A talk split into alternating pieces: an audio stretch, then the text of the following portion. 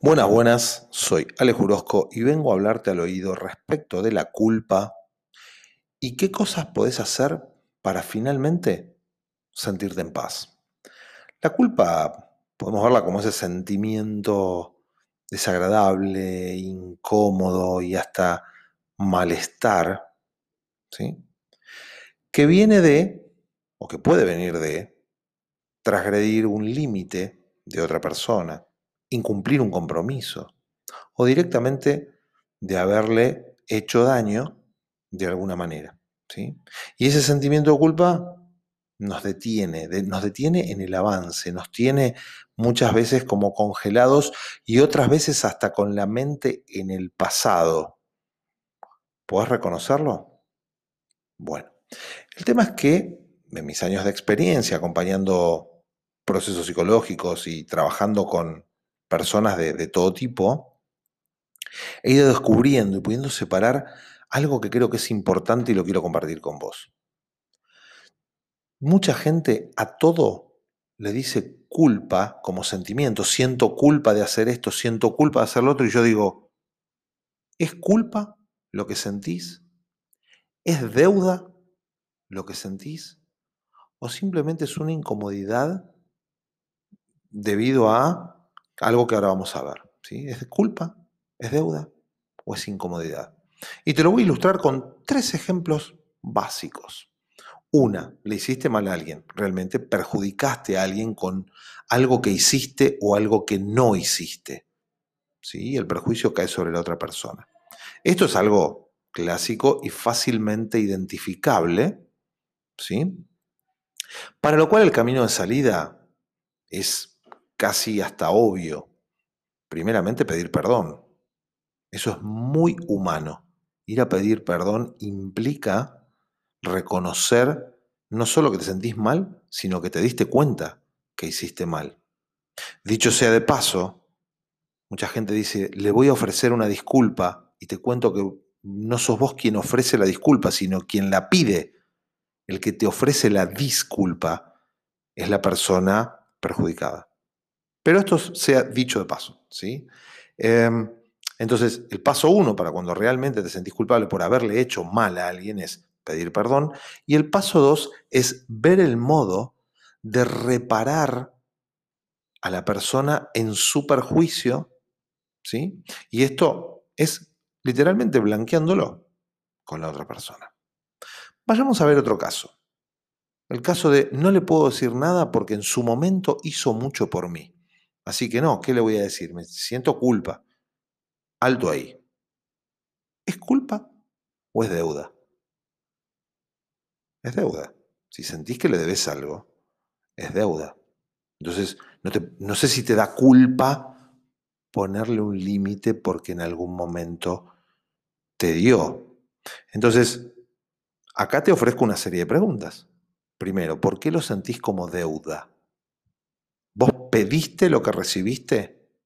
Esto es fundamental porque hay relaciones en donde hay chantaje, chantaje emocional, hay bullying, ¿sí? Ah, yo aquella vez te di esto y ahora vos no me querés dar aquello otro. Eso es chantaje. Eso no son relaciones nítidas, ¿sí? hay cuestiones a revisar. Ahora, si vos me decís, bueno, ok, siento que le debo algo algo a cambio de aquello que hizo por mí como compensación, te digo, ok, ¿está definido ese algo? Porque si no está definido, es algo indefinido y si es algo indefinido no se sabe cuándo termina. Y si es algo indefinido no se sabe qué es lo que estás haciendo como compensación para el otro. Y te hago una pregunta más respecto de esto. Remover tus límites y permitir alguna clase de abuso como pago de lo recibido ¿Te parece que es lo adecuado? Porque en definitiva es, ¿y qué le voy a decir si hizo tanto por mí? Entonces básicamente es, corro mis límites y permito que cualquier cosa pase. ¿Te parece lo adecuado? Entonces, ¿cuál es el camino para esto? Aclarar los tantos, definir qué podés hacer en compensación de lo recibido, o sea, acordar una retribución y de ese modo liberarte, ¿sí? De esta sensación de deuda que nadie, pero nadie quiere tener. Finalmente, el tercer ejemplo es, y no le digo por no hacerlo sentir mal, ¿no? Este, ¿Qué sería hacerlo sentir mal? No, no lo quiero ofender, pero ¿cómo, ¿cómo lo ofenderías? Por ejemplo, diciéndole que no. O no le quisieras poner un límite porque la otra persona, por ejemplo, es una persona a la que no le gusta o necesita que no le digan las cosas de frente. Y esto es muy parecido al anterior. Esto básicamente tiene que ver con tu incomodidad. y vos me vas a decir, y sí, Ale, me siento incómodo, incómoda por, por ponerle un límite. Y yo te digo, ¿será que te sentís incómodo, incómoda ante la frustración del otro? Porque cuando uno pone un límite, dice un no, y a todas las personas cuando nos ponen un no sentimos frustración. Entonces la incomodidad es por la incomodidad de la otra persona o por la tuya. Entonces, fíjate que no es lo mismo la culpa que la deuda que la incomodidad. Y las tres tienen caminos diferentes. ¿sí? Buscamos la paz, buscamos la tranquilidad como, como cuestión polar de la culpa.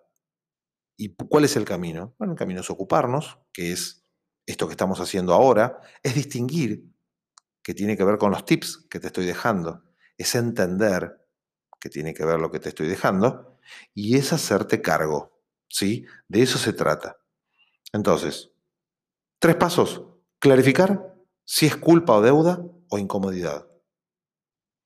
Pensar diferente según sea el caso y según lo hablamos anteriormente. Y actuar en consecuencia, también como lo conversamos.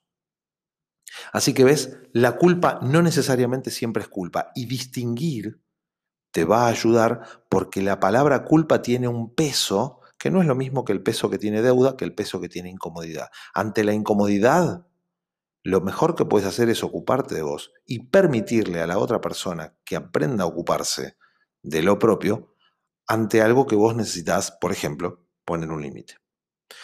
Eh, y la culpa por decir que no a alguien o algo, bueno, esa la dejamos para la próxima. ¿eh? Soy Ale Jurosco y te cuento que ayudo a las personas comprometidas con su bienestar personal, los ayudo a desarrollar autonomía e independencia para que puedan vivir con claridad, con confianza y con propósito. Encontrarme en el Instagram como Alejuro para leer material, para encontrar tips y para enterarte de próximas actividades. Nos escuchamos la próxima. Adiós.